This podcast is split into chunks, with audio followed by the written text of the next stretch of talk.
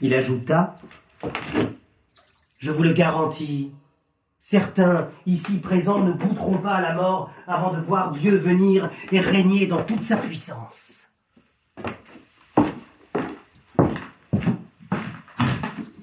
Six jours plus tard, Jésus prit avec lui Pierre, Jacques et Jean et les fit monter sur une montagne élevée, à l'écart.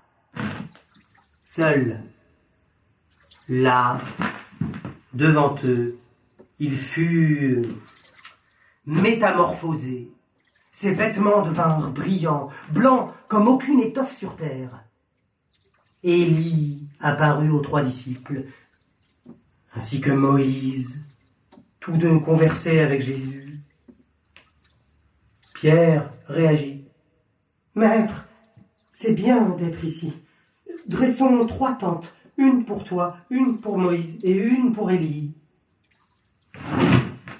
Hmm. En fait, ils ne savaient pas quoi dire. Ils avaient peur. Il y eut une nuée qui étendit son ombre sur eux, puis une voix sortant de la nuée.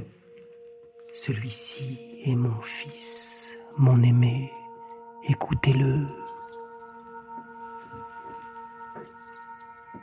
Et soudain, regardant autour d'eux, ils ne virent plus personne que Jésus, seul, avec eux. En descendant de la montagne, il les mit en garde, qu'ils ne racontent ce qu'ils avaient vu à personne avant que le Fils de l'homme ne se soit relevé d'entre les morts. Ils prirent cette parole très au sérieux, tout en se demandant entre eux ce que ça voulait dire, se relever d'entre les morts. Puis ils lui demandèrent pourquoi les lettrés disent-ils qu'Élie doit venir d'abord? Élie doit venir d'abord, répondit-il, pour remettre les choses comme elles étaient avant. Mais n'est-il pas écrit du Fils de l'homme qu'il souffrira beaucoup et sera méprisé Moi je vous dis que Élie est déjà venu et qu'ils lui ont fait tout ce qu'il voulait. En revenant vers les disciples, ils les trouvèrent entourés d'une foule nombreuse et discutant avec des lettrés. La vue de Jésus bouleversa la foule. On accourut, on le salua. Mais lui demanda aux disciples, De quoi discutiez-vous avec eux? Quelqu'un dans la foule répondit, Maître, je t'ai amené mon fils qui a un souffle muet. Ça le prend n'importe où, ça le jette à terre. Et alors, il écume, il grince des dents, il devient tout raide. J'ai dit à tes disciples de le chasser, mais ils n'en ont pas eu la force. Engeance méfiante, dit Jésus, jusqu'à quand serai-je près de vous? Jusqu'à quand vous supporterai-je? Amenez-le-moi. On le lui amena. En voyant Jésus, le souffle saisit l'enfant de convulsion. Tombé à terre, il s'y roulait en écumant. Jésus interrogea son père. Il a ça depuis combien de temps? Depuis l'enfance, dit le père. Souvent, ça l'a jeté dans le feu, dans l'eau, pour le faire périr. Tu as été ému. Si tu peux quelque chose, viens à notre secours. Jésus dit, si tu peux, pour qui a confiance, tout est possible? Le père de l'enfant s'écria, j'ai confiance, délivre-moi du doute. Voyant la foule se presser, Jésus s'adressa durement au souffle impur. Souffle muet et sourd, je te l'ordonne, sors de lui et n'y rentre plus. Le souffle sortit en criant et jetant l'enfant dans de violentes convulsions. Il parut mort. Beaucoup autour de lui disaient qu'il l'était. Jésus saisit sa main, l'éveilla et il se dressa. De retour à la maison, ses disciples prirent Jésus à part. Pourquoi n'avons-nous pas pu le chasser? Il répondit, Il n'y a qu'un moyen de faire sortir cette espèce-là. C'est la prière.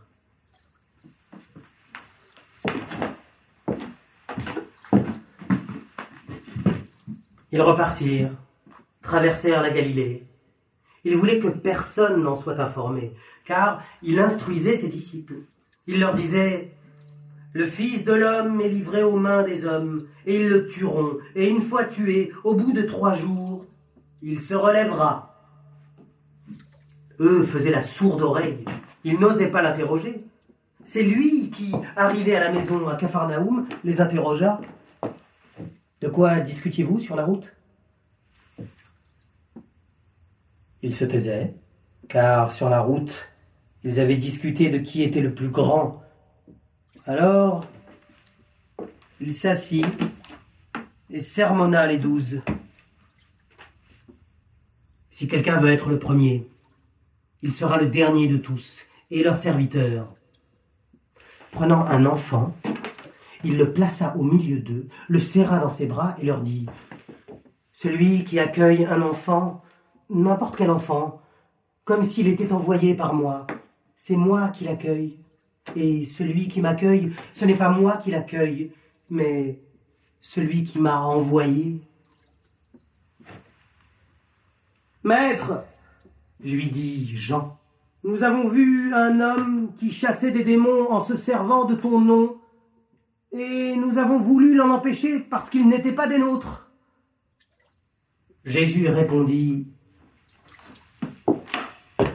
Laissez-le faire. Un homme qui, en mon nom, fait un acte de puissance, n'ira jamais ensuite dire du mal de moi. Qui n'est pas contre nous est pour nous. C'est lui qui vous donnera un verre d'eau parce que vous appartenez au Christ. Je vous garantis qu'il n'y perdra pas. Mais c'est lui qui piégera un de ces petits qui ont confiance en moi. Mieux vaudrait pour lui qu'on lui accroche au cou la meule d'un âne et qu'on le jette à la mer. Si ta main te piège, tranche-la. Mieux vaut entrer manchot dans la vie qu'aller avec deux mains dans le ravin de la carne, où le feu ne s'éteint jamais. Si ton pied te piège, tranche-le. Mieux vaut entrer boiteux dans la vie qu'être jeté avec deux pieds dans le ravin de la carne. Si ton œil te piège, arrache-le. Mieux vaut entrer borgne dans le royaume de Dieu qu'être jeté avec deux yeux dans le ravin de la carne, où le ver ne meurt pas et où le feu ne s'éteint jamais. Tout le monde sera salé au feu. C'est bon le sel, mais s'il cesse d'être salé, avec quoi le salerez-vous? Soyez salés vous-même et vivez en paix les uns avec les autres.